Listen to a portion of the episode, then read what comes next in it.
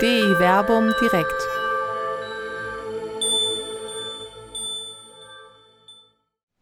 Messianische Zeiten vom Messias, dem Gesandten Gottes, im Alten Testament und die Deutung durch die Christen mit Dr. Werner Kleine und Dr. Till Magnus Steiner. Musikalisch begleitet durch André Endhöfer. 음.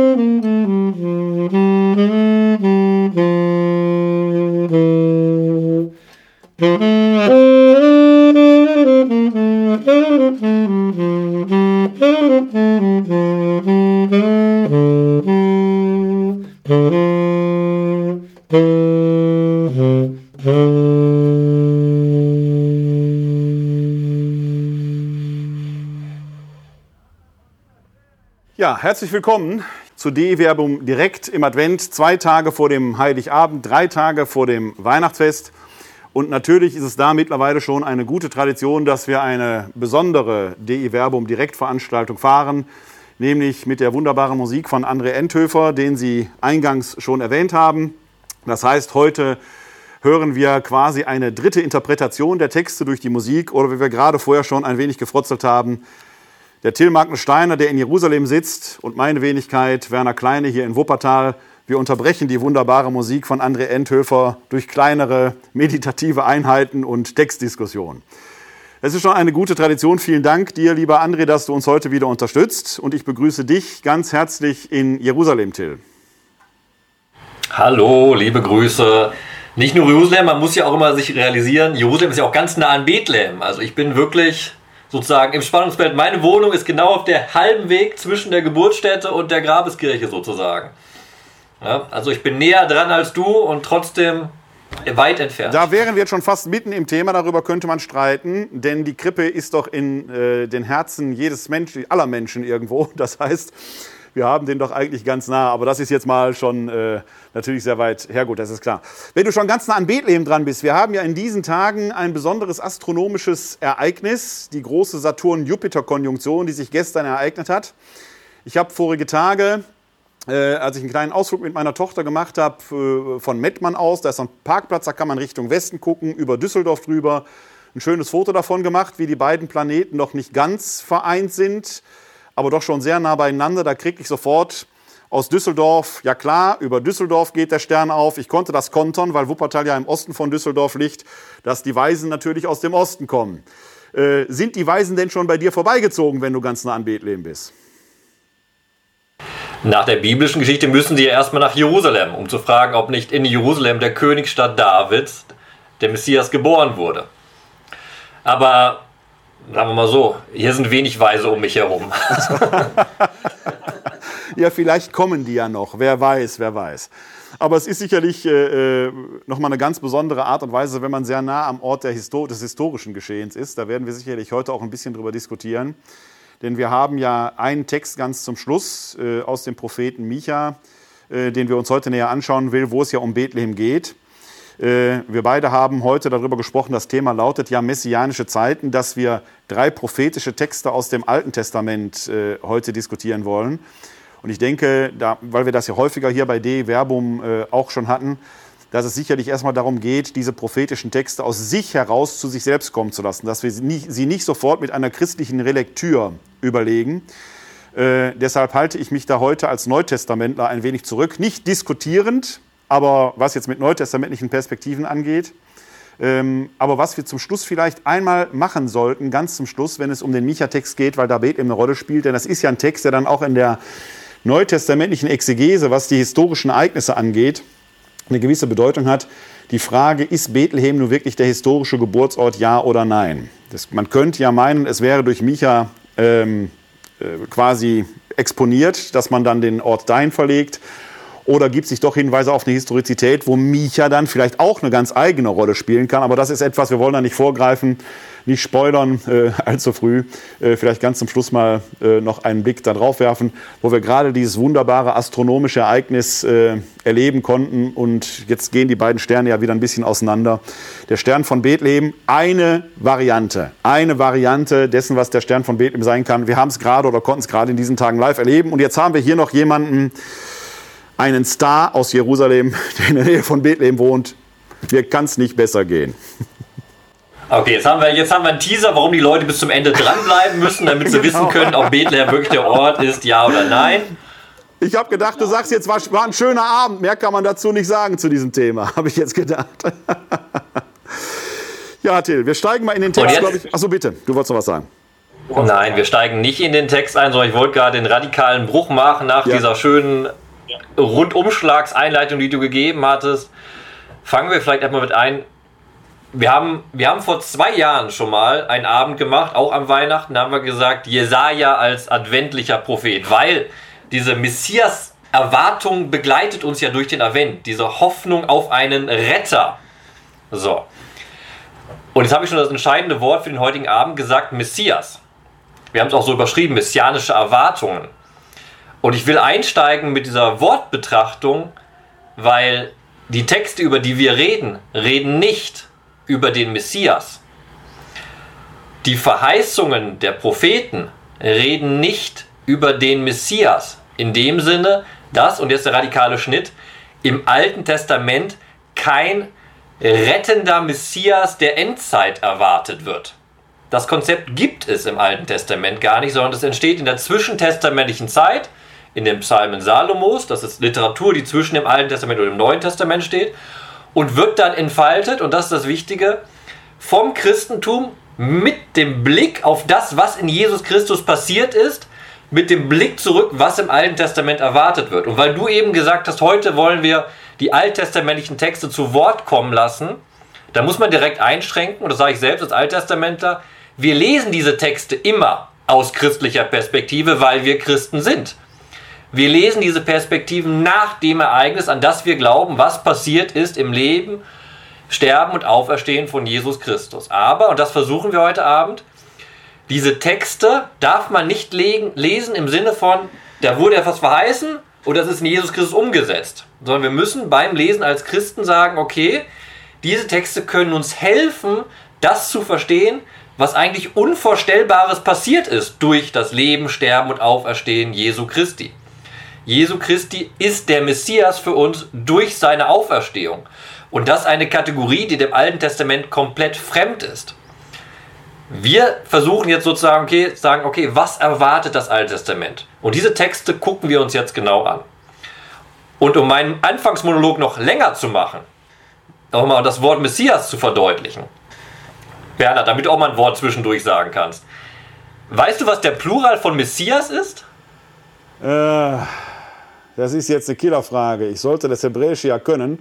Auf Deutsch sage ich mal Messias. Nee, nee, nee, nee auf Deutsch. Einfach, es, reicht mir, es reicht mir auf Deutsch. Es reicht mir auf Deutsch. Gar keine Sorge. Ja, es gibt eigentlich wahrscheinlich gar kein Plural.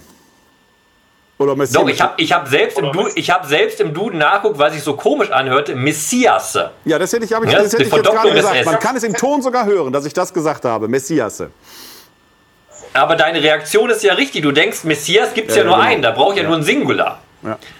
Aber, und das ist jetzt genau der Punkt, der wichtig ist, wenn man aus alttestamentlicher Perspektive guckt, es gibt en masse Messiasse, weil es en masse Messiasse bereits gab in der Geschichte. Im Alten Testament, wir können ins Buch Levitikus gucken, die Priester am Tempel waren Messias. Saul, der erste König, war Messias. David, der große König, war ein Messias. Kyros, der große Eroberer, Heide, kein Jude, war ein Messias. Die Erzeltern werden im Psalm 115 als Messiasse bezeichnet. So. Messias heißt nämlich nur, dass diese Person gesalbt ist und damit in einem besonderen Dienst für Gott steht. Und das ver ver vergessen wir oft, wenn wir auch sagen Jesus Christus, weil Christus ist ja nichts anderes als die Übersetzung für das hebräische Wort Meschiach. Messias dann äh, in unserer Sprache eingedeutet. Der Gesalbte. Es gibt in der Geschichte viele Gesalbte Gottes. Aber im Neuen Testament spitzt sich dann dazu auf den einen Gesalbten, der die große Rettung gebracht hat, Jesus Christus. Wenn wir aber die alttestamentlichen Texte bedenken, können wir das Konzept Messias eigentlich zur Seite schieben, weil es in dem Sinne kein, es ist ein besonderes Konzept, aber es ist eben nicht ein endzeitlicher Retter, der da auftritt, sondern Gesalbte waren zum Beispiel alle davidischen Könige. Sie waren gesalbt. Und was diese Besonderheit sieht man zum Beispiel bei der Salbung Davids in 1 Samuel 16. Er wird gesalbt und dann kommt der Geist Gottes auf ihn. Die Salbung zeichnet den König aus und Gott tritt in eine besondere Beziehung zu ihm und der König herrscht im Auftrag Gottes. Nochmal, jeder König ist also ein Gesalbter. Und wenn wir jetzt die alttestamentlichen Texte angucken, folgen wir dieser Linie weiter, weil die hoffen immer wieder, die, die wir ausgewählt haben, die Texte, auf einen neuen davidischen König. Einen neuen König, der das Davidshaus wieder aufleben wird, beziehungsweise vor allem Israel zur eigenen Selbstständigkeit führen wird. Wir sind immer in einem sehr, sehr weltlichen Kontext, einem sehr machtbezogenen Kontext, der aber den Texten doch immer aufbricht auf etwas Größeres. Und genau darum sind diese Texte, die alle geschichtlich eine Verortung haben, doch so wichtig für uns bis heute, weil die haben einen Verheißungsüberschuss, an dem wir uns nähern, an dem die Christen sich genährt haben und dadurch das Christusereignis herausgelesen haben und ein Verheißungsüberschuss, der unsere Hoffnung heute immer noch nährt, wenn wir hoffen, dass Jesus Christus wiederkommt. Weil unser Messias-Konzept ist ja zweigeteilt. Der Messias war da, muss aber wiederkommen, damit unser Gebet im Vater unser dein Reich komme, sich wirklich verwirklicht erst. Ich ergänze das mal so ein bisschen aus neutestamentlicher Perspektive. Erstmal äh, dieses äh, Messias und Messiasse begegnet uns ja im christlichen Sprachgebrauch letzten Endes auch, ohne dass wir das weiter reflektieren. Wir haben ja den Christus und die Christen. Das heißt, wir docken da ja irgendwo an, ohne dass wir uns selbst jetzt messianisieren würden. Im Arabischen ist es noch ein bisschen deutlicher. Da heißt ja, äh, äh, Christus, also Messias ist Masir und die Christen sind die Masihin. Da hat man das noch viel deutlicher, dass der Zusammenhang da da ist. Äh, weshalb übrigens, das ist nur jetzt eine Nebenmerkung, im, dieses Nun, was viele im Arabischen schreiben, Nasrani, ist äh, eher ein Schimpfwort, das die äh, Islamisten für die Christen gebraucht haben. Das hören die äh, arabischen Christen gar nicht so gerne, wo man hier in Deutschland versucht, viel äh, Solidarität mit aufzubauen.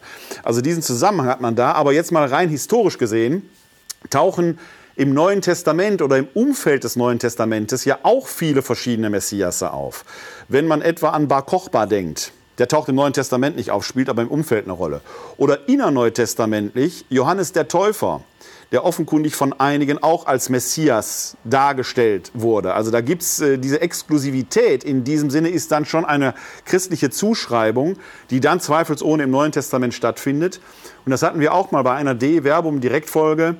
Äh, man muss ja auch die Weihnachtsgeschichte letzten Endes vom Osterereignis her lesen, weil sich dieser Jesus von Nazareth in der Auferstehung vom Kreuzestod, ja, ich sag mal erstmal sehr allgemein seine Besonderheit geoffenbart hat. Und dann setzt ein theologischer Reflexionsprozess ein. Er ist der, der verheißen ist. Und dann versucht man halt, das zu verstehen mit dem, was man an Offenbarung, so sage ich jetzt mal, hatte.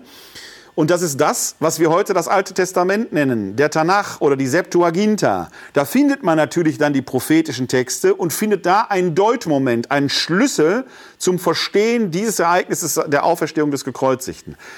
Dieser Weg funktioniert natürlich. Man darf ihnen jetzt nur nicht den Fehler machen und diese Texte schon quasi als prophetische Vorverheißung eines singulären Ereignisses lesen, Andersherum wird ein Schuh draus. Man hat etwas, was historisch geschehen ist, das man verstehen möchte und findet hier die entsprechenden Deuteschlüssel dafür, die man dann anwenden kann. Das ist das, was du gerade als Deuteüberschuss äh, äh, bezeichnet hast. Und das kann man ganz schön an Beispielen deutlich machen. Das haben wir auch in unserer Jesaja-Folge vor zwei Jahren gemacht. Es gibt ja, und dann machen wir jetzt die Hinleitung zu unserem ersten ja. Text. Äh, wir, haben, wir wollen heute Abend Jesaja 11 lesen, aber Jesaja 11 gehört zu einem Triptychon bestehend aus Jesaja 7, Jesaja 9 und Jesaja 11. Und da kommen diese Klassikersätze drin, die für uns Christen alle so unglaublich adventlich und weihnachtlich schon klingen. Ne? Ganz kurz in Jesaja 7, äh, 14 heißt es, Siehe, die Jungfrau hat empfangen, sie gebiert einen Sohn und wird ihm den Namen Immanuel geben. Für uns klingelt da direkt natürlich Jungfrauengeburt Maria an. Im Buch Jesaja ist es ein Zeichen für den König Ahas. Also ein Zeichen, dass er in seiner Lebzeit erfahren wird, dass ein Kind geboren wird. Da geht es nicht um einen Jahrhunderte später kommenden Messias, sondern da wird ein Kind als Hoffnungszeichen gedeutet. Dann in Jesaja 9, äh, 5 ist das. Dann kommt dieser schöne Satz: denn ein Kind wurde uns geboren, ein Sohn wurde uns geschenkt. Das ist nicht auf Jesus bezogen, sondern wieder ein Heilszeichen der damaligen Zeit, wahrscheinlich Joschia, der da gegenüber dem Assyrerreich wieder das, Nord das Südreich ausgedehnt hat, wieder Macht gebracht hat. Das sind so direkt zwei Beispiele, über die wir heute auch ein bisschen nachdenken müssen, was so ein Text aussagt, aber warum er trotzdem für uns so einen Verheißungsüberschuss hat. Und so kommen wir jetzt im Endeffekt genau zu Jesaja 11. Aber ich möchte noch einen Satz vorschieben, bevor du den Text gleich vorliest.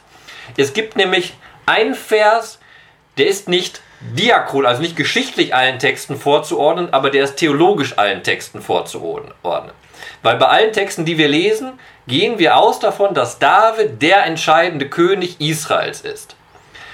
Weil ihm eine Verheißung zuteil wurde in 2 Samuel 7, wo gesagt wurde zum, vom Propheten Nathan zu David, dein Haus, dein Thron und dein Königtum werden ewig bestehen. Das Königtum Sauls vorher wurde verworfen.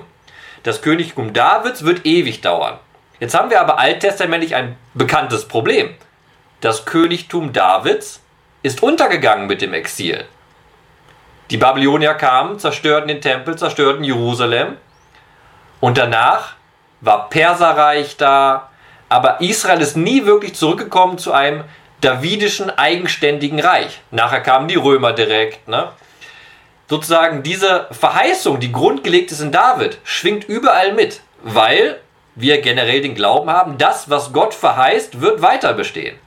Und diese Messias-Verheißungen nähren sich von dieser Zusage an David, dein Königtum, dein Thron und dein Haus werden ewig bestehen. Deshalb hörten wir auch in den letzten zwei Wochen in Lukas-Evangeliens-Auszügen immer, Thron Davids, Haus Davids, das springt, schwingt alles damit. Das dockt an an diese Verheißung. Okay, ich würde sagen, steigen wir in den Text ein, weil wir jetzt aber einen langen Einstiegsmonolog hatten, der trotzdem wichtig und erkenntnisreich war. Glaube ich, tut es gut, ehe der André Enthöfer die Lust verliert, wenn wir ein wenig Musik hören.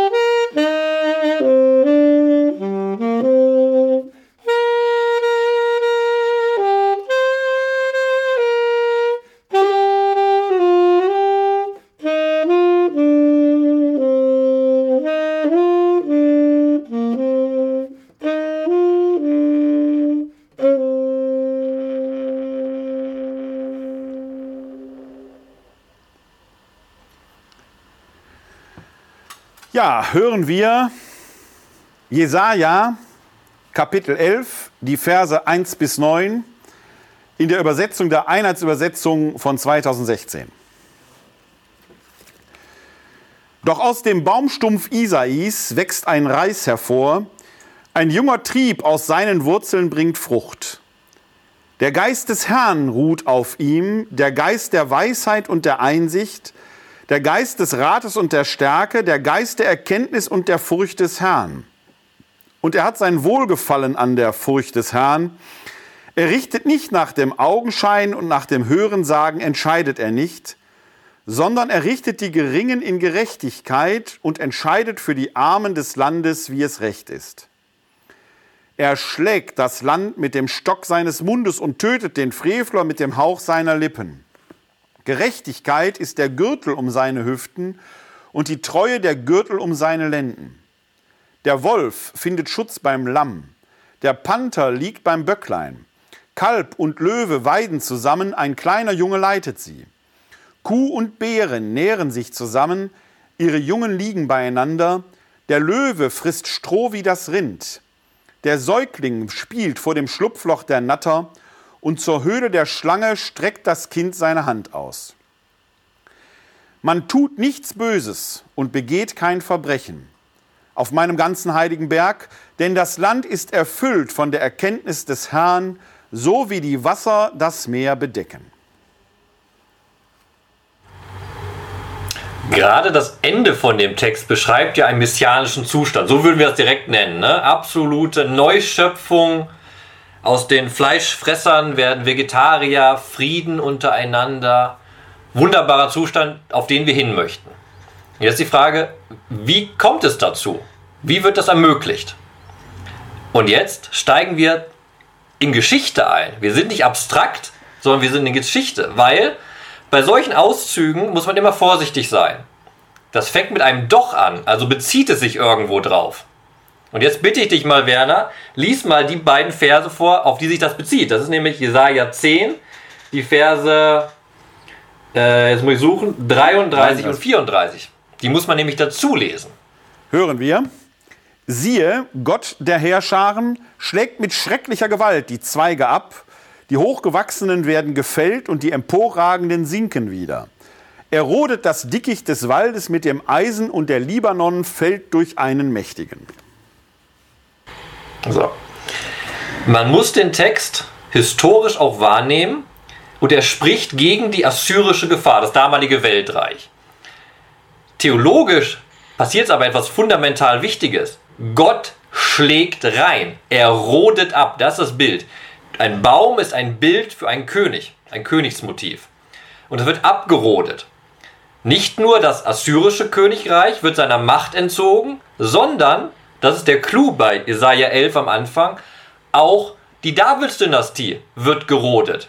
Weil das Bild des Baumstumpfs sagt genau das. Gott zerschlägt auch das Davidshaus und zwar radikal. Und es wird nicht angeknüpft an der großen Figur Davids, sondern es wird angeknüpft an dem Vater Davids. So wie damals der Prophet Samuel zu Isai gegangen ist, dem Vater Davids, um einen der Söhne zum König zu salben.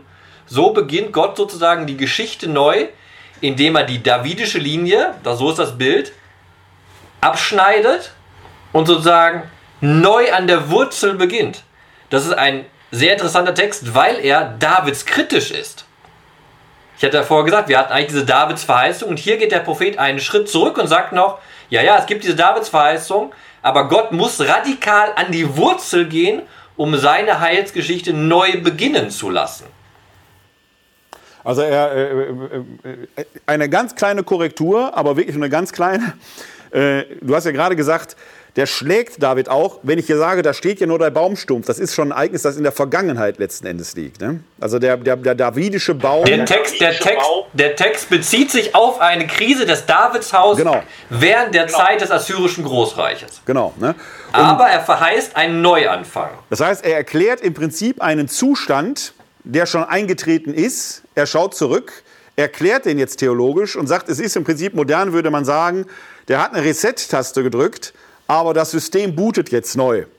Alttestamentlich gesprochen, der Baumstumpf ist da, der wurde gerodet und da wächst aber jetzt ein neues, äh, äh, ein neues, äh, ein neues Reis hervor, also ein neues Zweiglein hervor, was ja in der Natur beobachtbar ist. Das ist ja an sich, also erstmal rein natürlich gesehen, kein unmöglicher Vorgang, dass aus dem Stumpf plötzlich neues Leben entstehen kann. Ne? Das heißt, es ist etwas zu Ende gebracht worden und gleichzeitig ist da ein neuer Anfang möglich.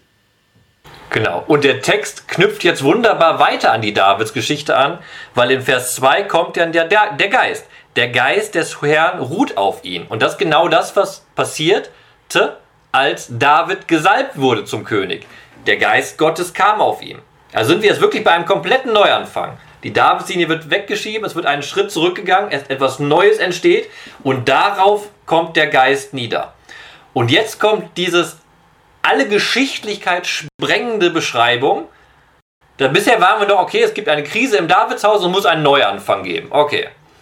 Und dann kommt aber, was bedeutet es, wenn der Geist des Herrn auf dieser neuen Königsgestalt, die nicht König genannt wird, das ist wichtig, die nicht König genannt wird, wenn dieser Geist auf dieser Gestalt liegt? Der Geist der Wahrheit und der Einsicht, der Geist des Rates und der Stärke, der Geist der Erkenntnis und der Geist des Furchtes. Das heißt nichts anderes als, es ist die Gerechtigkeit Gottes, die sich durchsetzen soll, in der Tat des Königs, der diese Weltordnung erzeugen soll, in Beziehung zu Gott. Diese ganzen Worte sagen genau das aus. Und jetzt der spannende Sprung ist genau, wie macht denn diese messianische Gestalt das? Sie macht es nicht mit weltlicher menschlicher Macht, sondern er schlägt das Land mit dem Stock seines Mundes und tötet den Frevler mit dem Hauch seiner Lippen. Und auf Hebräisch, das würde dich jetzt wieder begeistern, ist der Hauch der Lippen die Ruach. Ja. Ich habe, ne, der ich, Geist habe, ich habe das Gottes jetzt genau erwartet. Ne? Ich habe genau das natürlich jetzt erwartet, weil natürlich äh, der Neutestament da sofort die Anspielungen drin entdeckt, die im Neuen Testament aufgenommen werden. Ne? Also das, ich meine jetzt, äh, man darf jetzt eben nicht den Fehler machen, sondern das Neue Testament entdeckt hier Anspielungen, die dann ausgedeutet werden. Alleine dieses der Geist des, Geist des Herrn ruht auf ihm diese Stelle, die Jesus in der Synagoge liest und auf sich hindeutet, die äh, ähm, Gaben des Geistes, die hier aufgezählt werden, die heute noch im Firmgebet, ne, wenn der Bischof dem Firmanten, den Firmandinnen zusagt, sei besiegelt mit der Gabe Gottes des Geistes, dann werden diese Gaben des Geistes vorher im Firmgebet erfleht, erbeten und so weiter. Das heißt, wir haben heute noch genau auf diese Stelle hin einen ganz massiven Bezug vergessen dabei aber eben genau die historische Situation, sondern wir deuten sie dann rein christlich aus. Was mich nur fasziniert hat, gerade schon, weil mir das gar nicht so bewusst war, dieses, der, dieses Herabkommen des Geistes auf David bei seiner Salbung, ein Topos, den wir eben auch im Neuen Testament finden. Das heißt, also wir finden plötzlich diese ganz, also im, bei der Taufe Jesu äh, im Jordan, wir finden also da plötzlich neutestamentlich diese ganze Gedankengewelt entfaltet auf Christus hin, womit deutlich gemacht wird, erzählerisch, narrativ deutlich gemacht wird, dieser ist es, von dem in Jesaja die Rede ist. Das ist aber genau dann dieses Deutemoment, der Deuteschlüssel, der angewendet wird. Und so ein wichtiger Aspekt im Alten Testament, der verdeutlicht, dass die eigentliche Handlungs- und Tatkraft im König der Geist Gottes und somit Gott selbst ist. Deshalb habe ich gerade auch betont, dass bei dem Text und oft bei Jesaja der Königstitel bewusst nicht verwendet wird, um deutlich zu machen, das geht nicht um weltliche, königliche, menschliche Macht, sondern im König handelt Gott, weil der König nur äh, Werkzeug ist oder wie ich in Bezug auf David immer sage, David war nur Beamter Gottes im Endeffekt. Wenn man die Nathansverheißung sehr, sehr deutlich durchguckt, wird auch in der Nathansverheißung, also der Verheißung des ewigen Bestandes des Hauses Davids, wird dieser nicht als König äh, thematisiert, sondern als ein Nagid. Das kann man als Fürst übersetzen, kann man aber auch als Beamter übersetzen. Ja. Ja.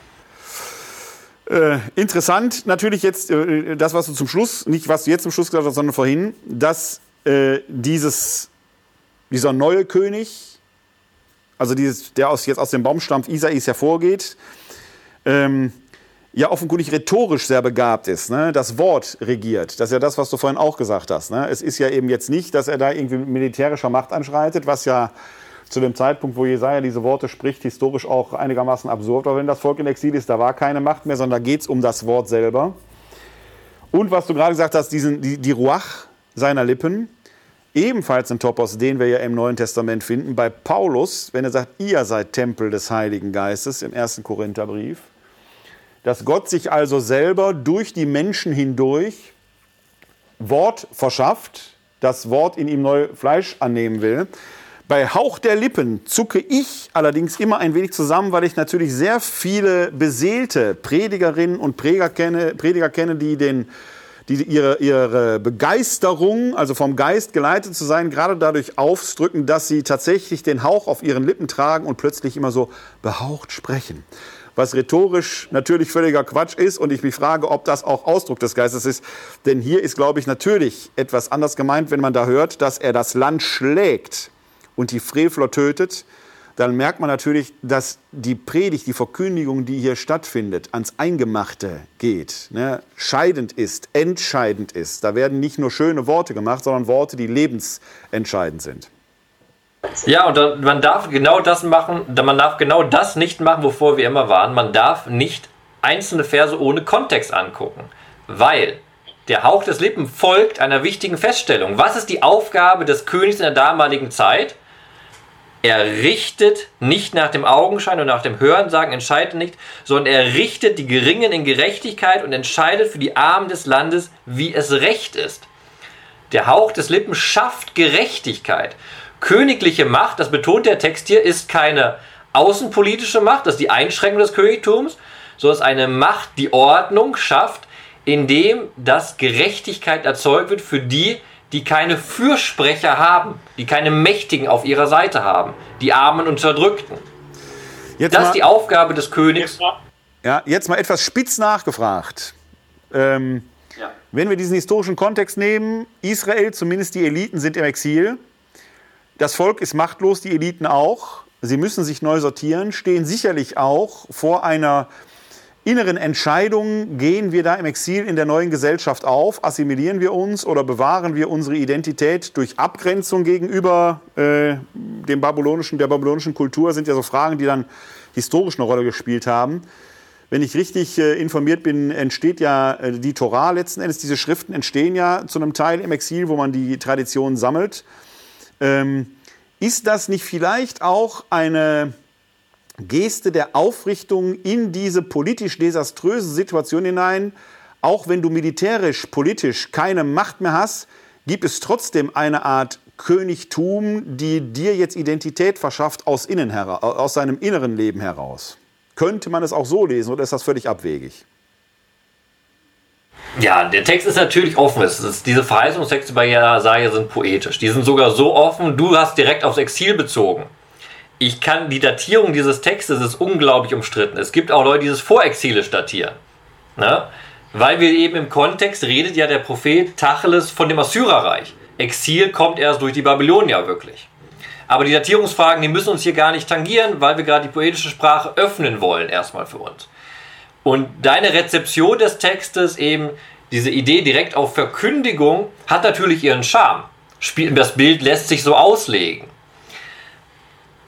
Aber hier ist eine andere Bewegung interessant.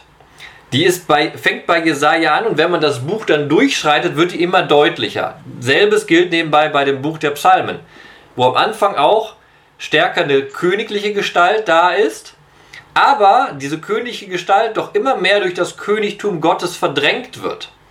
Das heißt, was durch das Exil passiert ist im alttestamentlichen Denken, ist, dass man sozusagen das mehr und mehr das Königtum Gottes herbeigesehnt hat und das menschliche Königtum von Gott eingesetzt mehr und mehr an Macht eingebüßt hat. Weil genau umso weniger Macht Israel hatte, umso mehr stand die Frage, wo kann die neue Macht herkommen? Und das kann dann im Endeffekt nur diese göttliche Macht sein, die einbricht. Dann gibt es zwei Möglichkeiten. Sie bricht ein und gibt dem König diese neue Macht, aber sie bleibt dann anwesend, weil eben Israel die Erfahrung gemacht hat, dass das Königtum Gefahr laufen kann, gegen ein stärkeres Königtum unterzugehen. Das heißt, die Idee der Königs Gottesmacht wird viel, viel stärker. Und dann ist natürlich die Bedeutung von einem Wort, von einem Gotteswort, viel, viel höher. Und wenn der Hauch der Lippen des Königs im Endeffekt ein Durchhauchen des Gotteswortes ist, dann ist das ein wirkmächtiges Wort von Gott her. Es geht da nicht allein um Predigen, sondern die Hoffnung im Endeffekt, die nachher beim Deuteronomium 17 mitschwingt, dass der König doch am besten ein Student der Tora wäre und Gottes Wort verinnerlicht und dementsprechend richtet, sozusagen Gottes Wort verkörpert. Jetzt ist ja ein Stichwort vorhin schon gegeben worden, das dieser König ja macht. Das Stichwort ist ja die Gerechtigkeit, dass er Gerechtigkeit herstellen soll. Ne? Also auch ein, ein Auftrag letzten Endes, äh, an das Volk, äh, diese Gerechtigkeit immer wieder zu üben. Denn wenn die Gerechtigkeit von selber herrscht, braucht äh, sie nicht durch einen Richter eingesetzt werden. Das ist natürlich eine bleibende Herausforderung. Wenn ich das richtig sehe, definiert der Fortgang des Textes diese Art der Gerechtigkeit ja jetzt, wie soll ich mal sagen, ist das ein paradiesischer Zustand, wenn der Wolf Schutz beim Lamm findet, der Löwe Stroh frisst wie das Rind und Kuh und Bärin sich zusammen nähren? Kann ich mir so das Paradies vorstellen? Wenn das so wäre, würde ich jetzt mal etwas spitzfindig sagen, dann wäre alleine die Tierwelt sehr schnell überbevölkert, wenn wir keine Raubtiere hätten, die also wenn es keine Füchse gibt, die Kaninchen einhegen, dann wird es irgendwann keine Felder mehr geben, auf denen irgendwas wächst. Ich sage jetzt mal so rein biologisch verstanden. Ne? Werner, Werner, hast du so wenig Vertrauen auf die schöpferische Kraft Gottes? Doch, ich habe ganz viel Vertrauen darauf. Nur ich sage mal, wenn er die Welt so hätte haben wollen, dann säßen wir alle noch im Paradies unter und würden darauf warten, dass irgendjemand endlich an diesen Baum geht mit der Erkenntnis von Gut und Böse. Komm, komm, Werner, Werner, wir gehen mal einen Schritt zurück. Ich, äh, ich mache heute noch eine zweite Fragerunde für dich. Ja, pass auf. oh, danke. Jetzt wird's, wird's, wird's, wird's zum Quiz hier. Jetzt, jetzt pass auf. Du musst, du musst, sei konzentriert und mach keinen Schabernack. Von den, von den Versen, die wir gelesen haben. Was ist davon Gottes Wort? Ja, das ist natürlich. Äh, äh, jetzt muss ich mal gucken. Die Verse, die wir bisher gelesen haben, sagtest du. Jesaja also wo, wo, wo, Gott, 11, wo Gott selber 9. spricht, meinst du? Wo, wo, wo versteckt spricht. sich da das Gotteswort? Bitte? Bitte? Wo versteckt sich in diesen Versen das Gotteswort? Das ist jetzt wieder so eine Testfrage, die ist natürlich blamabel. Ob du aufmerksam gelesen hast. Ob ich aufmerksam gelesen habe. Ich würde, dass du auch in den Versen, die wir bisher gelesen haben, du meinst aber nur das elfte Kapitel, ne? Ja, möchte der Kandidat lösen oder möchte er die Lösung bekommen? Na, dann, dann, dann gib die Lösung raus. Hau, hau sie raus, sonst langweiligen wir unsere Zuschauer hier. In Vers 9 heißt es, man tut nichts Böses und begeht kein Verbrechen auf meinem heiligen Berg. Ah, der kommt doch gleich erst noch. Den habe ich zwar vorhin vorgelesen, aber ich habe jetzt gedacht, dass wir die Verse meinen, die wir gerade diskutiert haben. Du machst Schabernack ja, genau. mit mir hier. Das war eine Finte. Eine ganz böse Finte. Wenn gewonnen, wir die Bilder vorher haben aus dieser Schöpfung, ja. die laufen ja alle als Visualisierung dafür voraus, was Gott bezwecken möchte mit diesem Reis, der aus dem Stamm entwächst. Er möchte schaffen, dass das Böse, was in die Krise führt, was auch in die Exilskrise geführt hat, ausgemerzt wird im Lande Israel, vor allem in Jerusalem auf dem heiligen Berg Zion. Es geht bei den Bildern, die da gesagt werden, um einen idealen Zustand, der aber nur visualisieren soll, dass Israel sich von dem Bösen und somit von der Sünde wieder abkehrt. Ist dieser ideale Zustand, ich, ich löcke den Stachel jetzt einfach mal weiter, ja? ist dieser ideale Zustand eine Vision oder eine Utopie? Utopie in dem Sinne, also eine Vision ist für mich etwas, was man erreichen kann. Und eine Utopie ist in dem Sinne der Wortbedeutung Utopos kein Ort. Das ist, sagen wir mal, so ein Luftschloss ne, das äh, als Ideal funktioniert, aber eigentlich unerreichbar bleibt. Nochmal, Werner, ist dein Glaube an Gott so gering? Ja, das Der Punkt als, ist doch genau, als, das sind, das sind als, Vorstellungen. Als Neutestamentler, nein, nein, als Neutestamentler würde ich da immer sagen, ähm, äh, wenn du jetzt recht hättest und die Frage des Glaubens stellst, wie kann Jesus dann am Kreuz rufen, mein Gott, mein Gott, warum hast du mich verlassen? Der Sohn Gottes müsste doch selber dann wissen, als glaubender Mensch gewordener Gott, dass die Nummer gut für ihn ausgeht letzten Endes. Wir stehen ja also. Ich will äh, jetzt keinen Exkurs, ich will jetzt keinen Exkurs machen, aber hat weich nicht aus. Jesus nicht aus. Den Psalm, den, hat Jesus vielleicht den Psalm zu Ende gebetet am Kreuz? Das wissen wir eben nicht. Das wissen wir nicht. Ich würde ja als Neutestamentler sagen, würde ich dir sehr gerne recht geben, aber das wissen wir eben nicht. Wir wissen nicht, wie weitergekommen ist. Ne? Nein, du hast natürlich recht. Der, der, gerade Psalm 22 geht natürlich sehr hoffnungsfroh aus. Das stimmt. Da hast du recht. Um den Punkt jetzt aber hier einzuholen, natürlich ist es eine Vision, die nicht von Menschen zu schaffen ist. Das ist ja gerade die Verheißung, was ich beschrieben habe. Die Hoffnung, dass Gottes Reich einbricht in diese menschlichen Sphären. Wenn Gott hier verheißt, man tut nichts Böses und begeht kein Verbrechen auf meinem ganzen heiligen Berg, dann können wir so Texte wie aus dem äh, Jeremia-Buch mithören, wo Gott sagt, ich schaffe euch ein neues Herz. Ihr werdet die Tora eingeschrieben haben in eurem Herz. Darum geht es. in diesen Verheißungen geht es auch immer nicht einfach um einen neuen Davididen, der auf einen Thron kommt. Es geht nicht um irgendeine Aufrichtung eines Königtums, sondern es ist auch, das haben wir ja gerade erst debattiert, um eine Neuschöpfung. Das war jetzt letzte oder vorletzte Veranstaltung, die wir gehabt haben. Es geht um eine Neuschöpfung der Realität, die durch Gottes Eingreifen in die Geschichte geschaffen wird. Es ist also ein großes Hoffnungszeichen, das nach vorne hin aufgerichtet wird. Also du würdest dann schon eher dafür plädieren, ähm, schon eher Vision als Utopie, auch wenn es sich hier eher um ein, ein, ein metaphorisches Ideal handelt, das aber durchaus einholbar ist, wenn die Menschen, wenn das Volk Israel sich auf diesen Gott einlässt, auf sein Königtum einlässt. Kann man das so sagen? Ja, aber eben nicht nur durch die Entscheidung, dass man sich darauf einlässt, sondern weil es Gott wirken muss. Ja. Und das ist das, was wir am Anfang geteasert haben mit dem Verheißungsüberschuss. Wenn wir diesen Jesaja 11 Text lesen, da ist so viel Verheißung drin. Guck mal, allein für mich als jemand, der jetzt in Jerusalem ja. lebt und wohnt, wenn ich diesen Vers 9 lese, man tut nichts Böses und begeht kein Verbrechen auf meinem ganzen heiligen Werk, ja, ja. dann weiß ich, dass die letzten 2000 Jahre diese Verheißung sich nicht verwirklicht hat. Und ich warte mit vielen, die hier wohnen, dass diese Verheißung sich verwirklichen wird. Also die Verheißung bleibt lebendig und wird damit zum Motor. Genau, das ist der Überschuss, der uns vorantreibt, der Hoffnung, dass wir glauben, dass wir einen Weg gehen, um Frieden zu schaffen, weil wir hoffen, auf diesen Weg kommt uns Gott entgegen und schenkt uns diesen Frieden dann. Der Paulus sagt es, äh, ich weiß jetzt nicht genau in welchem Brief, an einer Stelle mal etwas Ähnliches. Da spricht er über die Hoffnung und sagt, Hoffnung ist eigentlich eine Gewissheit, das Erhoffte wird kommen, aber es ist eben noch nicht da. Dann spricht er von Hoffnung. Das heißt, das wäre genau das, was hier ist. Es ist also ein ganz großes Hoffnungszeichen, das aufgerichtet wird. Äh, wobei ich weiterhin gespannt bleibe, wie das dann zwischen Kuh und Bärin und Kalb und Löwe und so weiter sein wird und äh, wie die dann drohende Ernährungskrise zu lösen sein wird. Aber mein Glaube ist stark, so viel kann ich dir versichern. Es wird dann auf jeden Fall ja, irgendwie geschehen. Dann auf jeden Fall an dem Tag kannst du Gott fragen, wie es klappt. ich habe so eine lange Frageliste, äh, die ich ihn fragen will, wenn ich vor ihm stehe. Ich habe nur den Verdacht, dass ich dazu gar nicht komme, weil ich sofort alles erkennen werde. Ich werde gar nicht zur Frage kommen. Ich werde die Antwort wahrscheinlich dann haben, wenn wir mit dir zusammen. Wir werden gemeinsam mit vielen anderen davon. Das wäre doch auch langweilig, oder? Das weiß ich nicht. Also es ist doch gute alte Tradition und auch im Judentum, dass die Gottesbeziehung vom Dialog lebt. Ja, das, ich, also ich, ich werde die Antwort bekommen, aber du könntest recht haben. Wir haben ja hier im Vorgespräch auch so über die jüdische Exegese gesprochen, äh, die ich ja sehr schätze. Wo ich sage, also ich werde die Antwort haben und wahrscheinlich in typisch jüdischer Weise äh, äh fragen, ja, aber. Richtig.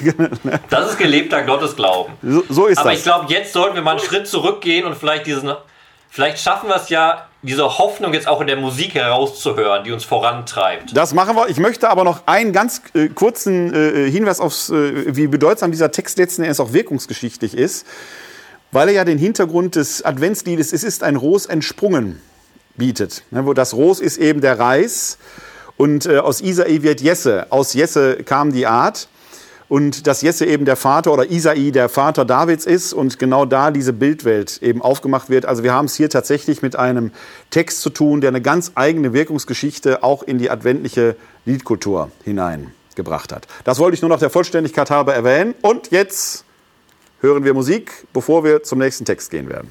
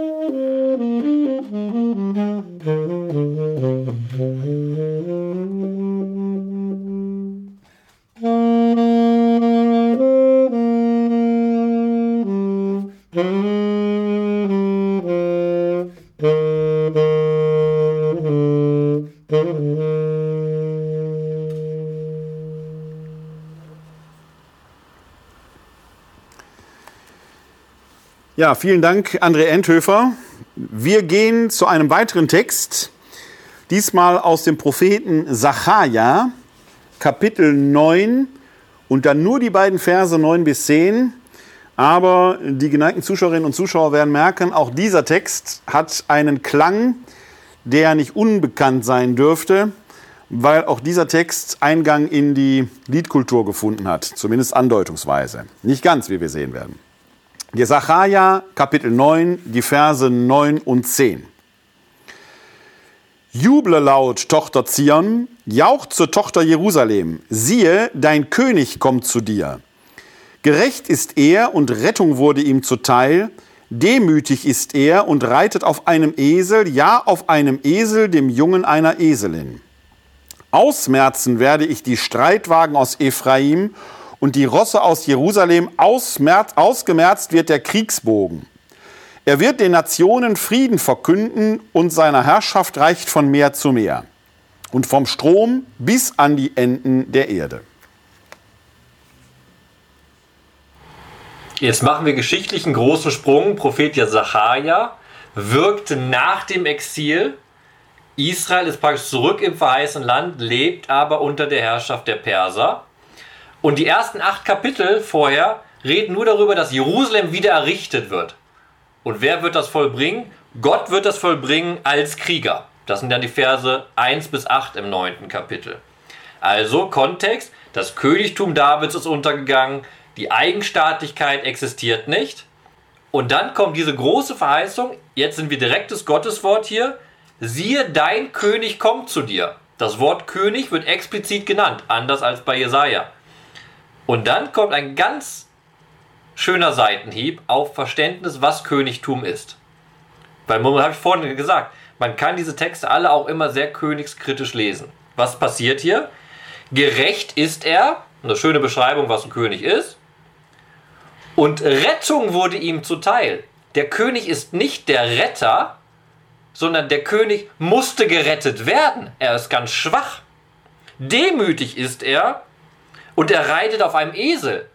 Der reitet nicht auf einem großen Pferd, so wie Alexander der Große, der sein, ich weiß gar nicht, wie das hieß. Weißt du den Namen vom Pferd vom Alexander der Große? Äh, so ja, Bu Bu Bukephalos, glaube ich, ne? Meine ich. Bukephalos. Ich meine Bukephalos. Sondern diese. Ich, ich will es jetzt, jetzt nicht beschwören, Sondern aber in die Richtung geht. Stimmt das? Bukephalos? Der. Hm? Also der, der Saxophonist meint Black Beauty. Das ist, glaube ich, eine sehr Fury vielleicht. Ne? Oder äh, Amadeus und Sabrina. Nein, Bokephalos, glaube ich. ich. Ich gucke gleich mal nach. Ich gucke mal nach. Finde ich raus. Bist du, bist okay. du ausgeredet, das habe ich raus. Ein bisschen ernst Ich komme zu meinem Gedanken zurück. Also, dieser König tritt nicht als Retter auf, sondern er ist derjenige, der gerettet werden musste. Er ist demütig. Du kannst das hebräische Wort auch übersetzen. Er ist armselig. Also eigentlich gar nicht so könighaft. Und er kommt eben nicht auf einem Streitross, sondern er kommt auf dem Alltagsgefährt, einem Esel, einem tra simplen Transportmittel daher. Also eigentlich gar nicht königlich. Wobei natürlich auch der, König, äh, der Esel auftritt als ein Königsgefährt, aber es ist kein Machtsymbol, dieser Esel. Der König kommt sozusagen hier eigentlich machtlos her. Und das wird dann auch sehr, sehr deutlich, weil der Handelnde wieder Gott ist und nicht der König. Ausmerzen werde ich, dieses Ich ist der Gott. Er merzt allen Krieg aus und die Aufgabe des Königs ist nur noch das, was du eben schon angedeutet hast, auf die Frage, wie versteht denn Israel das Exil und welche Macht bleibt Israel denn noch? Es bleibt nur die Macht des Verkündens. Was macht dieser König, diese Heilsgestalt? Er wird den Nationen Frieden verkünden. Welchen Frieden? Den Frieden, den Gott geschaffen hat. Der König ist also nichts anderes als ein Verkünder der großen Taten Gottes.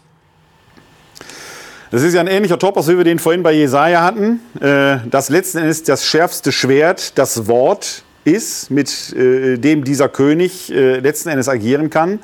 Aber nicht irgendein Wort, sondern das Wort Gottes letzten Endes, mit dem er dann die Gerechtigkeit auf, oder immer wieder zur Gerechtigkeit rufen soll. Also gibt es ja hier eine vergleichbare Linie. Auch wieder jetzt eine Situation, in der politische Ohnmacht herrscht in der der Rekurs auf das Wort in den Mittelpunkt gestellt wird. Und eben, genau, das Wort tritt hervor, weil der eigentlich Mächtige und der eigentlich in der Geschichte Handelnde Gott ist. Und jetzt kommt eben genau diese radikale Hoffnung, nicht mehr eine Einführung eines territorialen, äh, territorialen Machtbereiches, auch nicht eingeschränkt nur auf den Heiligen Berg, sondern Gott sagt, ich merze alle Streitwagen aus Ephraim und die Rosse aus Jerusalem und dann ausgemerzt wird der Kriegsbogen. Das lässt sich auf den Kontext wieder hervor, Ephraim und Jerusalem, aber lässt sich auch generell ausbreiten, was wir in vielen anderen Texten haben, auch in dem Psalm, Psalm 46, 48 zum Beispiel, dass Gott für sein Gottesvolk handelt, indem er Frieden auf der ganzen Welt schaffen wird. Dann brauchst du auch nur noch einen König, der nichts anderes macht, als diesen Frieden zu lobpreisen. Weil du brauchst keine weltliche Macht, die diesen Frieden noch garantieren kann. Jetzt ist ja, äh, dieser Abend heißt ja die messianischen Zeiten. Und dieser Text spielt ja zumindest auch wieder wirkungsgeschichtlich ja auch in der Liedkultur eine zentrale Rolle, aber er hat natürlich eine doppelte Stoßrichtung. Zumindest die Lieder haben eine doppelte Stoßrichtung. Das eine ist, man singt dieses Lied ja jetzt und der Ritt auf dem Esel im Lukasevangelium von Nazareth nach Bethlehem könnte hierdurch intendiert sein, dass man das so erzählt.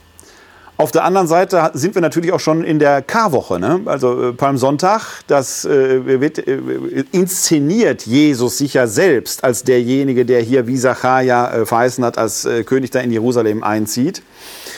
Äh, dann ist dieser Text also der Punkt, wo Ostern und Weihnachten endlich auf, den, auf einen Tag fallen. Könnte man das so sagen? Oder ist hier die Klammer zwischen Ostern und Weihnachten in diesem Text? Zumindest aus der christlichen Relektür, die wir ja eigentlich vermeiden wollten. Aber die Vielschichtigkeit ja, natürlich was, deutlich. Was die, ne? Christ, was die christlichen Leser sehr, sehr schön verstanden haben und was wir eben am Palmsonntag wirklich vor Augen vorgeführt bekommen, ist ja genau das. Da ist jemand König ohne jedwede Macht. Ja. Das läuft ja genau. Und das ist im Endeffekt, was wir ja auch so grandios feiern an Weihnachten. Der Neugeborene da in Windeln ist nicht der Thronrivale des Herodes, sondern er ist ein ganz anderer König, der da geboren wurde. Und da sprengt sich aber auch eben unser Verständnis, was der Messias ist im Christentum, weil er ist, er sitzt für unser Verständnis auf dem Thron Davids, aber er ist kein weltlicher König. Und diese Texte, die wir lesen, bleiben doch im Diesseits und warten einen weltlichen König, der eben aber ein anderes Königtum darstellt. Aber immer noch ein Königtum Ja, hat. also ich, ich reite deswegen jetzt ein bisschen drauf rum, weil ähm, wir hier im Prinzip auf der einen Seite den Frieden haben, dass, dass er den, den Nationen Frieden verkündet, dieser König. Auf der anderen Seite natürlich eine vorgängige Vernichtungshandel. Ne? Das Streitwagen ausmerzen, die Rosse äh, aus Jerusalem äh, werden ausgemerzt, der Kriegsbogen. Ähm, dieses Ausmerzen selber, also hier ist natürlich jetzt nicht von Krieg reden die Rede, sondern es kann auch sein, dass eine Entwaffnung stattfindet, wie auch immer. Aber es ist ja ein Eingriff, der mit einer gewissen Gewaltsamkeit oder gewaltsamem Handeln an den Gegnern äh, Jerusalems, an den Gegnern Israels verbunden ist. Ich reite deshalb darauf um, weil ich glaube, dass da einer der Denkfehler in den Teilen der Jüngerschaft Jesu hätte beruhen können, die diese Geschichte, also dass, dass er selber sich als dieser Friedenskönig interpretiert hat, der hier in Sacharja ist, und dass er sich genauso inszeniert, wie es hier in Sacharja vorgeprägt ist, habe ich keinen Zweifel dran. Aber gleichzeitig ist da eben dieses eingewoben, das Ausmerzen der Streitrahmen, das Vertreiben der Rosse aus Jerusalem und so weiter. Und wenn ich daran denke, dass ein gewisser Petrus im Garten Gethsemane ein Schwert zur Hand hat, ein bewaffneter Fischer vom See Genezareth, ein Judas Iskariot, dessen Motivation im Raum ist, ist dieses Missverständnis ja durchaus, ja, kann man dieses Missverständnis hieraus lesen oder ist das für dich eigentlich schon das Missverständnis so groß, dass man den Text selber gar nicht verstanden hat? Nein, das Missverständnis er- ergibt sich halt daraus, dass in der damaligen Zeit wirklich ein politischer Anführer als Messias erwartet wurde, eine Führergestalt, die eine neue Eigenstaatlichkeit Israels ermöglichen wird. Das ist richtig gedeutet. Auch hier, er hat ja den Königstitel, der da drinne steht. Ne? Aber jetzt mal einen Sprung weiter, über wie Sie damals verstanden haben, aber ich will noch mal rüber reden, wie wir es heute verstehen. Das ist doch jetzt genau wieder das, wo ich sagen kann, auch zu Recht, mit Jesus Christus ging keine weltpolitische Neuordnung einher.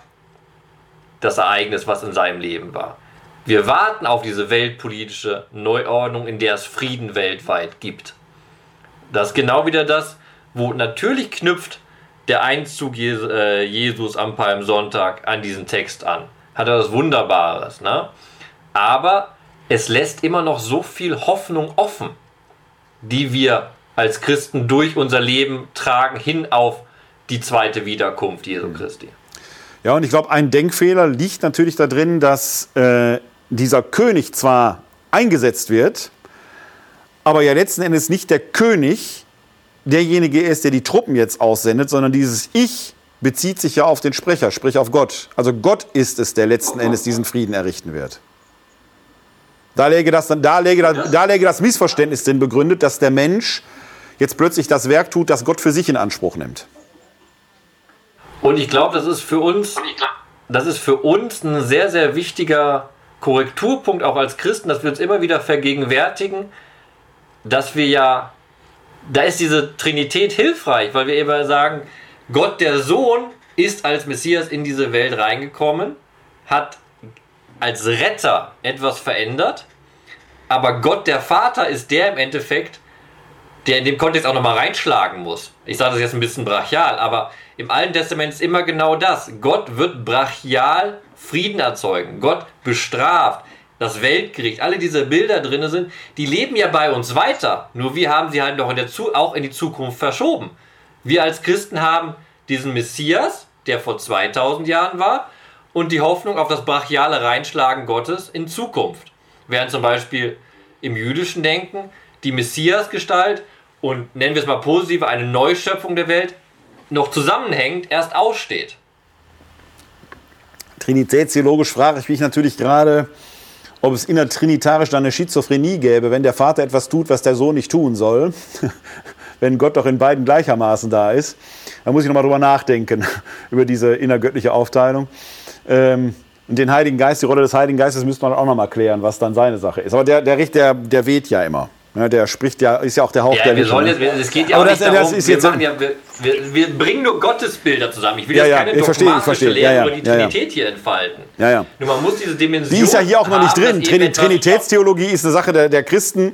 Und ich meine auch, also im Neuen Testament findet man Anfänge, aber die trinitätstheologische Reflexion ist dann etwas, was dann eher in die Nachneute oder in die spät- und nachneutestamentliche Zeit hineingehört. Die kann man hier, glaube ich, noch gar nicht subsumieren. Aber um mal, um, um mal einen dogmatisch klingenden Satz zu sagen. Aber das ist doch genau das, was ich eben so lange gesagt habe.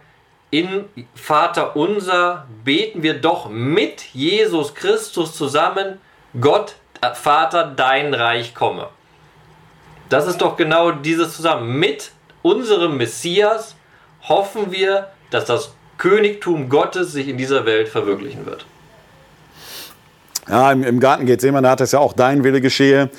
Aber da sage ich, da machen wir so ein Fass auf, da können wir vielleicht mal hier einen eigenen Abend zu machen zur Frage des Selbstbewusstseins Jesu. Wusste der Mensch Jesus, dass er göttlich ist? Das ist ja eine Frage, die kriegt man nicht hundertprozentig okay. beantwortet. Ne? Da, wird, da bewegen wir uns auf etwas, äh, also da müsste man noch mal etwas tiefer äh, eindringen in diese Materie. Äh, was mir nur wichtig ist an dieser Stelle hier, wenn wir den, den Sacharja jetzt auch zu sich selbst kommen lassen, er verheißt ein Friedensreich, aber dieses Friedensreich, da spielt der König eine Rolle, weil er den Frieden zu verkünden hat. Aber den Frieden selber bewirkt Gott. Und äh, also der Mensch hat da eine bestimmte Rolle in diesem Setting drin. Also auch der König hat da eine bestimmte Rolle drin. Und da könnte man natürlich jetzt auch auf das Jesus-Ereignis gucken, wenn er diese Verheißungen möglicherweise selber auf sich bezogen hat und sie dann auch bei seinem Einzug in Jerusalem so inszeniert. Aber dann wäre es eben tatsächlich eine Inszenierung dieser Stelle und keine, die Stelle weist nicht voraus auf ihn, sondern Jesus würde dann etwas aufgreifen, was er auf sich anwendet. Aber jetzt sind wir ganz weg von Weihnachten, sondern jetzt wären wir schon beim Eintritt in die Passionsgeschichte quasi. Ja, pass auf, jetzt mache ich noch ein ganz anderes Fass auf, aber nicht um das Fass aufzumachen, sondern nur anzudeuten und dann entspannen wir uns wieder durch Musik. Hier ist ja dieser, der König muss ja gerettet werden. Das ist ja ein unglaublich schwieriges Bild. Leg, leg mal weg das Neue Testament, auch schon im altorientalischen Kontext. Der König, der eigentlich eine Machtfigur ist, muss von Gott gerettet werden. Also wieder ein Machtloser. Und jetzt doch der dogmatische Sprung, einfach nur als, als, als, äh, nicht, ja, so als Nachdenkimpuls. Ist Jesus Christus auferstanden oder auferweckt? Zum Beispiel? Kann man ja auch sagen. Gute ist Frage. er Ja. gerettet? Ja. Also solche Spielereien, die dann, da, da, da, ich, ich sag das einfach, ich will jetzt keine Diskussion antreten, sondern einfach zeigen, wie reiche Impulse man in diesen Texten auch finden kann, wenn man sie Ja, jetzt vom ja, ja. Christentum her liest. Also ich, Angelegt ist es im Text von Zacharia. Ja, absolut, absolut. Aber- ich ich würde ja immer sagen, das Christentum macht nur Sinn, wenn er auferweckt worden ist, weil er dann richtig tot war. Wenn er nur, wenn er in Anführungszeichen nur auferstanden ist, dann hätte es keinen äußeren Impuls gebraucht, dann wäre er irgendwie nur ein bisschen, hätte nur ein bisschen geschlafen. Aber dann wären wir ganz, ganz scharf in Richtung Doketismus. Ne? Dann war der nur so scheintot und hat mal eben sich geschüttelt und ist dann zwar schwer verwundet, aber irgendwie dann da durchs Grab gewankt und so weiter. Also wenn der richtig tot war, dann geht das eigentlich nur, und da sind wir bei dem Punkt, den du vorhin selber erwähnt hast, im Sinne der Neuschöpfung, dann muss es eine Auferweckung gewesen sein. Aber wir werden jetzt sehr, sehr, sehr, sehr spitzfindig. Ich liebe so etwas. Aber das ist schon eine sehr spitzfindige Diskussion, die aber hier eine, durchaus einen, einen interessanten, bemerkenswerten Anklang hat. Ne? Dass der König nicht aus sich heraus wirkt, sondern letzten Endes wieder auch nur Werkzeug ist. Ihm wurde Rettung zuteil. Ja. Genau. Das ist der wichtige Satz, den ich jetzt gerne musikalisch interpretiert haben würde. Der. du bist gerade ausgemerzt worden.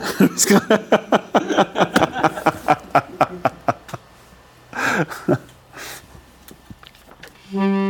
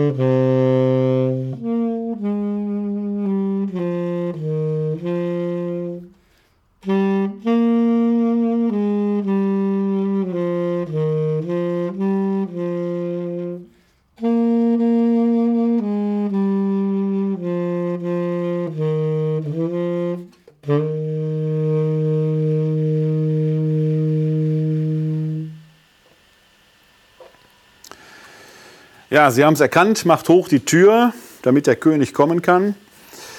Wir gehen zum dritten und letzten Text für den heutigen Abend aus dem Propheten Micha, das Kapitel 5, die Verse 1 bis 4a.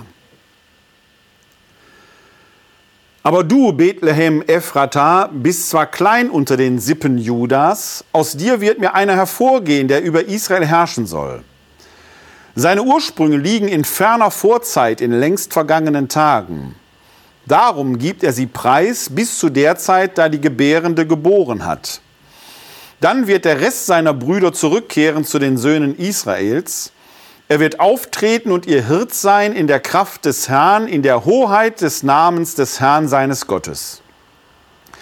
Sie werden in Sicherheit wohnen, denn nun wird er groß sein bis an die Grenzen der Erde. Und er wird der Friede sein. Also ist ein alttestamentlicher Text, eigentlich muss ich jetzt einen Aufschlag machen, aber Werner, wo wird dieser Text ganz, ganz wichtig im Neuen Testament? Ja, es ist letzten Endes ist ja hier die Frage, ist Bethlehem die Geburtsstadt Jesu historisch ja oder nein? Da gibt es natürlich in der neutestamentlichen Wissenschaft den Streit darum, dass man sagt, ist diese Stelle, dass er in Bethlehem geboren sei, jetzt hier durch Micha möglicherweise ähm, äh, motiviert? Und, äh, oder äh, wird es möglicherweise anders gedeutet? Ich persönlich, meine persönliche Meinung, wie gesagt, die sehr streitbar und diskutabel ist, Bethlehem ist tatsächlich der historische Geburtsort Jesu. Ob die Sippe, wie im Matthäusevangelium, äh, die Sippe Josefs, wie im Matthäusevangelium angedeutet, immer schon da wohnte. Und dann muss man irgendwie, wie Matthäus Evangelium, erklären, warum wechselt er dann in Nazareth auf. Da gibt es dann diese Flucht nach Ägypten und so weiter als Movens.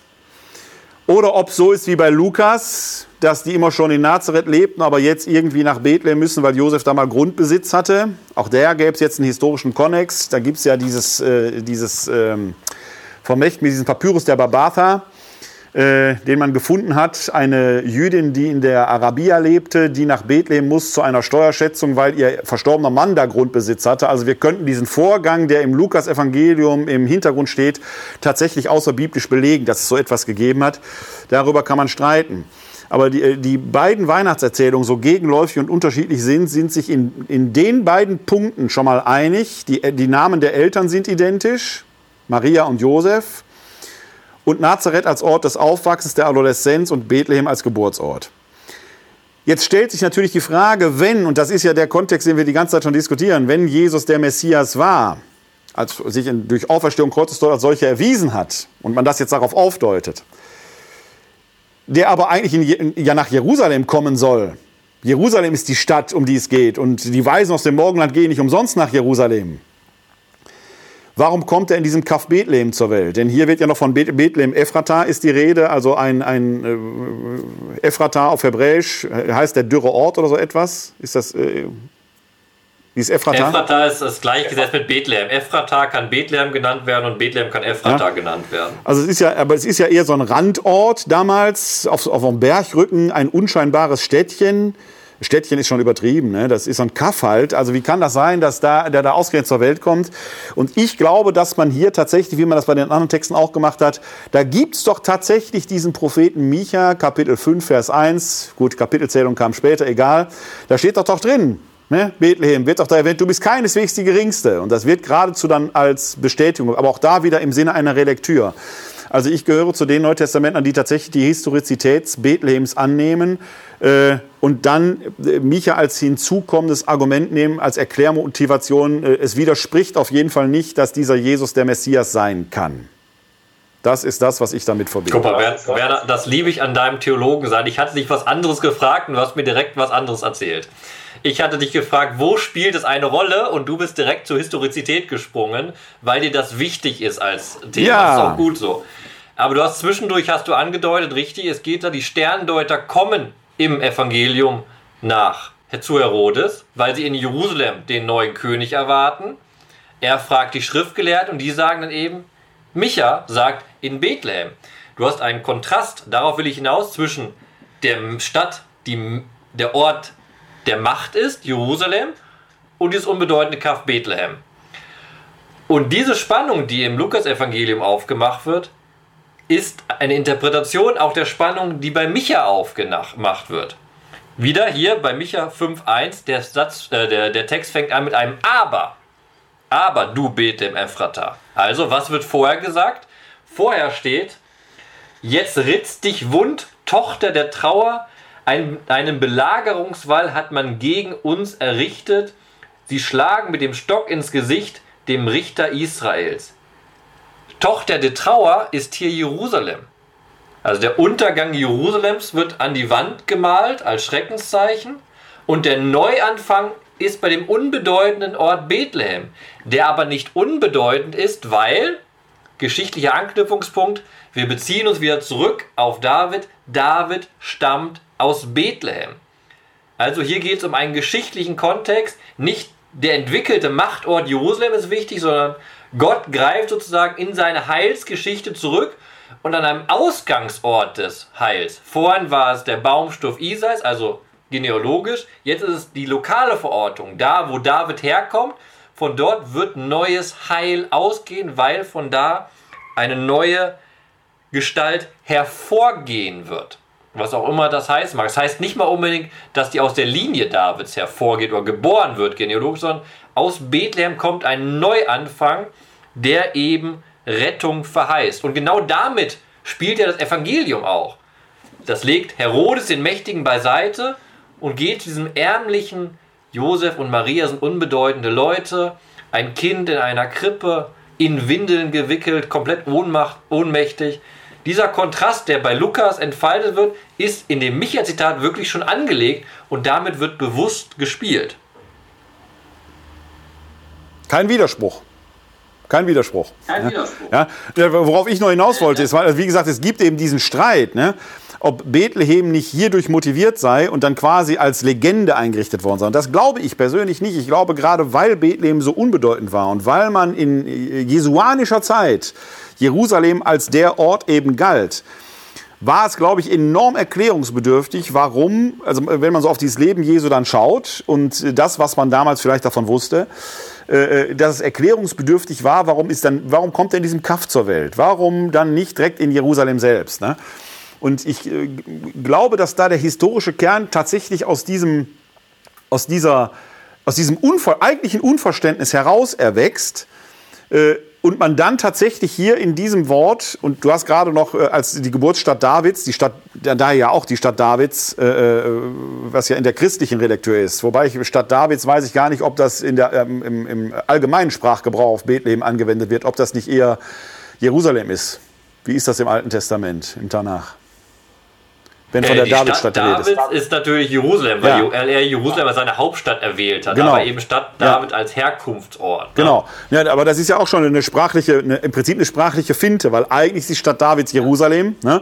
und jetzt wird das so irgendwie subsumiert auf Bethlehem, weil es dann halt diesen historischen Kontext gibt und ich glaube einfach, dass diese Stelle für die Erklärung des Heilsgeschehens dann sehr hilfreich war, die man natürlich jetzt wieder total christianisieren kann. Ist ja das, was wir eigentlich nicht machen wollten. Aber ich halte diese Stelle tatsächlich nicht als äh, äh Grund dafür, dass man Bethlehem legendarisch bildet, sondern eher tatsächlich als weiteres Deutemoment, das tatsächlich Bethlehem eine Historizität beanspruchen kann. Nicht, weil hier ein Erfüllungsgeschehen drin ist, sondern weil man hier ein Erklärungsmuster drin finden konnte, dass äh, ähm, äh, diesen eigentlich unmöglichen Ort für einen Messias äh, oder diesen scheinbar unmöglichen Ort einen Messias glaubhafter macht.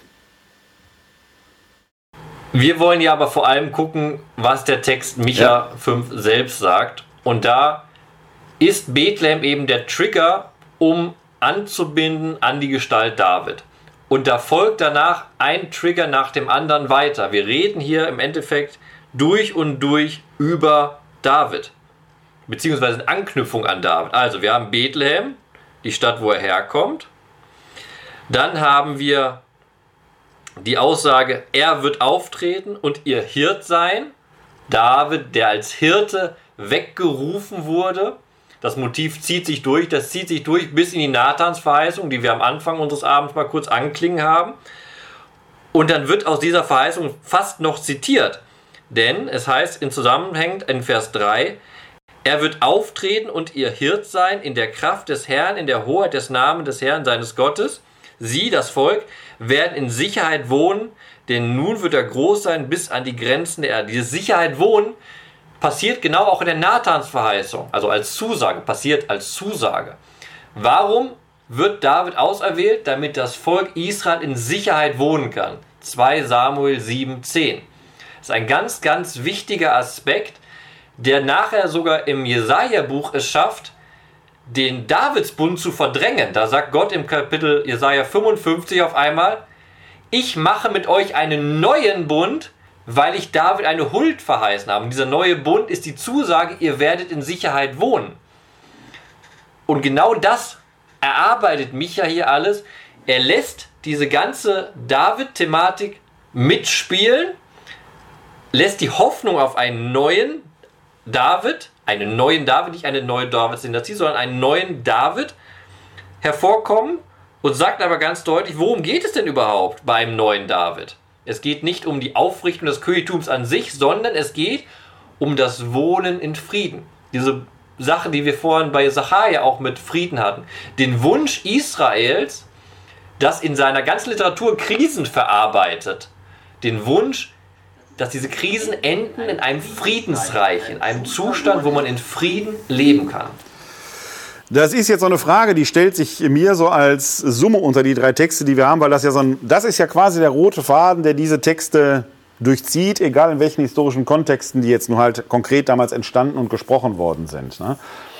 Es äh, wird immer ein Handeln Gottes erwartet, der die äh, ungünstigen Umstände machtvoll beendet. Es soll ein König kommen, der den Frieden verkündet. Warum ist immer noch kein Frieden? Du hast vorhin selber gesagt, seit 2000 Jahren ist auf dem Zion kein Frieden. Warum ist kein Frieden? Woran liegt's? Ich das wollte, ich ein, das, wollte ich ein, das wollte ich einmal heute Abend erleben, dass du einmal so in die Kamera guckst und nicht nur ich. Check. Wenigstens ein, ein Türchen, ein Ehrentürchen habe ich jetzt geschossen. Nein, ja, also die, die, Frage, die, Frage, die Frage ist lass, ja. Lass mich kurz, lass mich kurz, ja, ja, bitte. lass mich kurz einen Einwurf machen. Du kannst deinen Gedanken gleich weiterführen. Aber das ist ja genau das, was ich vorhin betont habe. Weil dieses göttliche Eingreifen nicht passiert ist. Und dann möchte ich ganz kurz ein Zitat anspielen, was ich sehr, sehr schön finde bei Micha. Weil wir haben hier die Idee, dass aus ein neuer David kommt, eine Königsdynastie. Der Blick auf die Königsdynastie ist aber gerade im Buch Micha, auch in anderen Büchern, fatal, also richtig abwertend. Und diesen Satz möchte ich einfach vorlesen. Es heißt nämlich in Micha 3,10, da spricht der Prophet zum Königshaus, ihr erbaut Zion mit Blut und Jerusalem mit Unrecht. Dieser Satz sagt gerade, menschliche Macht ist sozusagen in dieser Perspektive zum unglaublichen Scheitern verurteilt. Und das ist auch so ein Gedanken, der sich im Alten Testament irgendwie durch die Jahrhunderte dann herauskristallisiert hat. Die eigentliche Rettung kann nur noch von Gott kommen, weil das, die menschliche Macht genau zu solchen Aussagen führt, ihr erbaut Zion mit Blut und Jerusalem mit Unrecht. Das geht jetzt genau in die Richtung, wo ich meinen Gedanken eigentlich hinführen wollte. Wir haben ja permanent diese Aufrufe gehabt, dass das Handeln von Gott letzten Endes kommt und der König selbst der Rettung bedarf. Und ich glaube, der Denkfehler, den wir Menschen permanent bis auf den heutigen Tag begehen, ist A, dass wir Gott das letzten Endes nicht zutrauen. Du hast vorhin ja selber mal spitzfindig gefragt, ob man, mein Glaube so klein wäre, wenn, als es da um die Jesaja-Geschichte mit äh, Löwe und Rind und so weiter ging. Und dass wir dann letzten Endes, dass, dass wir es sind, die das Werk Gottes doch irgendwie hertun wollen, von mir aus auch immer mit der Bibel in der Hand, die wir den Leuten dann wie einen nassen Lappen um die Ohren schlagen und dann letzten Endes eigentlich den, ja, ich will jetzt nicht sagen, den Willen Gottes nicht tun, aber unseren Willen für den Willen ausgeben. Das ist ja so ein sehr schöner Topos, den man auch sehr oft in Predigten oder äh, anderen Zusammenhängen hört, wenn da gesagt wird, Gott will, Gott will, Gott will. Und ich frage mich immer, woher wissen die das? Ne? Also ich, ist das auch Jesaja? Meine Gedanken sind nicht eure Gedanken, meine Worte sind nicht eure Worte. Ne? Also woher will man wissen, was mit, Gott will? Mit dem, mit dem, Satz, Gott will, wurden Kreuzzüge wurden, angefahren. Deus lo vult, ne? wurden Kreuzzüge abgehalten, ganz genau. Ne? Und äh, ich glaube, dass das die große Schwierigkeit ist, dass man dieses sich einlassen auf Gott, einer, das ist ja in einer gewissen Weise auch, das bringt ja eigentlich einen gewissen Fatalismus mit sich dass die historischen Gegebenheiten, der Kontext, der sich uns stellt, als solches auch erstmal akzeptiert werden muss, um darin Gott überhaupt wirken zu lassen. Wenn ich als Mensch immer sofort hingehe und ich sage, ich will die Umstände verändern, dann nehme ich Gott sein Spielfeld letzten Endes weg und ich setze mich an seine Stelle. Und dann kommt das, was du gerade aus äh, Micha Kapitel 3, Vers 10 vorgelesen hast, wäre dann eine mögliche Konsequenz. Absolut. Ich glaube, wir sind, das ist ja das Schöne an unserem Glauben, wir können die Hoffnung haben oder wir haben die Hoffnung, dass Gott eingreifen wird und alles zum Guten wendet.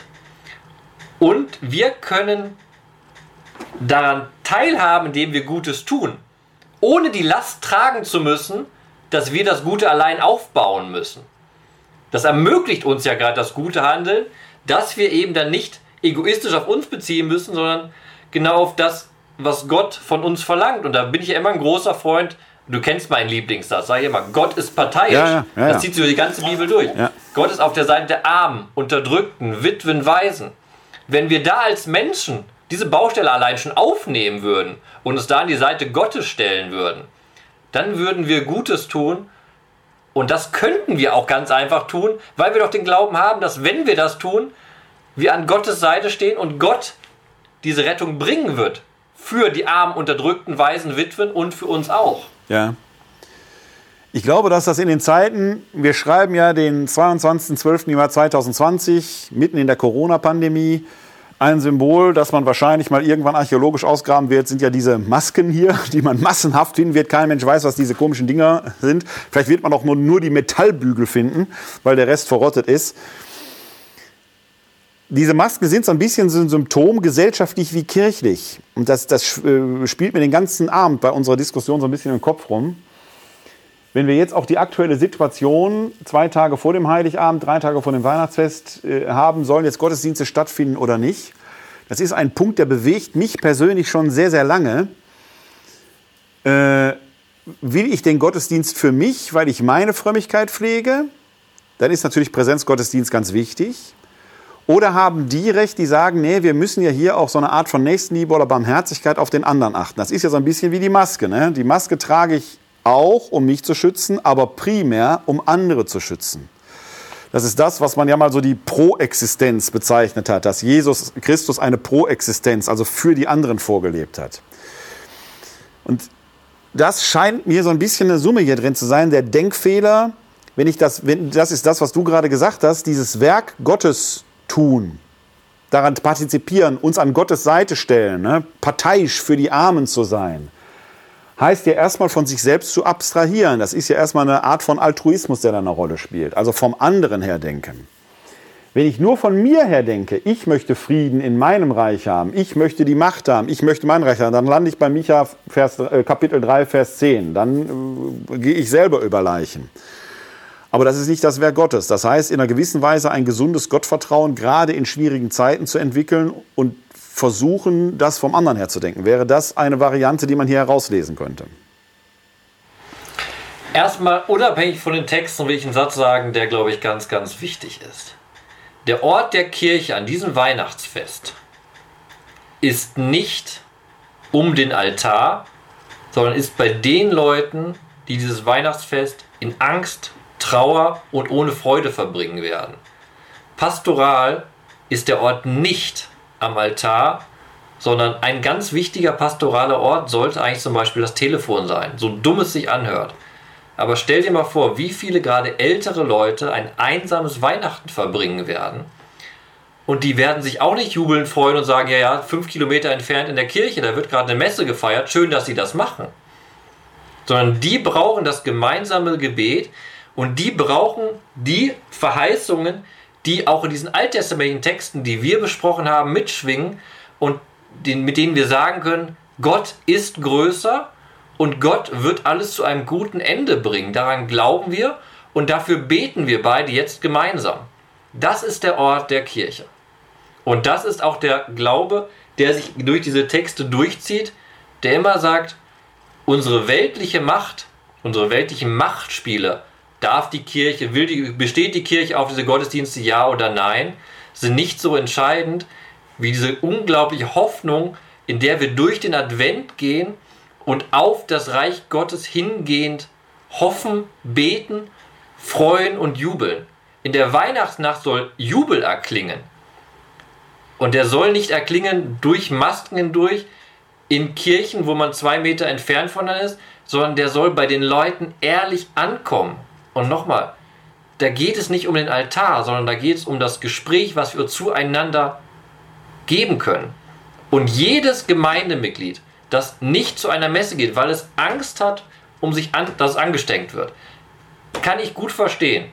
Und ich fordere aber gleichzeitig, dass das nicht heißt, dass das Gemeindemitglied dann alleine bleibt in der Heiligen Nacht. Das ist der Auftrag. Das war jetzt ein Schlusswort, dem ich nicht nur nicht widersprechen will, sondern dem ich auch gar nicht viel hinzufügen will. Ich sehe das ganz genauso wie du, Till, kann dem nur zustimmen.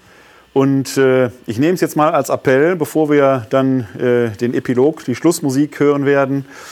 Ähm, Sie haben hoffentlich alle Telefone zu Hause. Nutzen Sie das, was der Till Steiner uns gerade aus Jerusalem verheißt.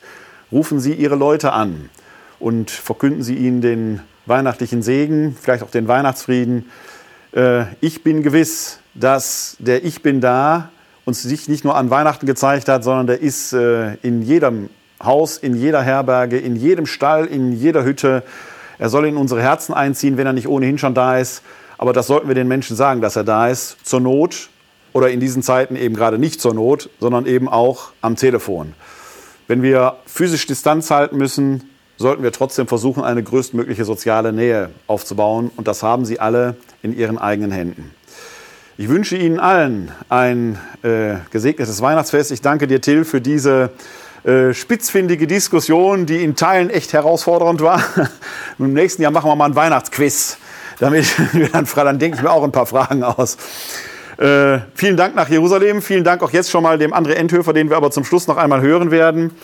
Äh, wenn Sie möchten und äh, gut ins neue Jahr gekommen sind, dann können wir uns hier sehr gerne wiedersehen am 9. Februar. Dann wird es um das Thema von Hirten und Herden im Alten Testament und heute gehen. In diesem Sinne, kommen Sie gut durch die Zeit, haben Sie noch eine schöne Restadventszeit. Ihnen allen ein frohes und gesegnetes Weihnachtsfest und einen guten Übergang in ein gesegnetes Jahr 2021. Mm-hmm.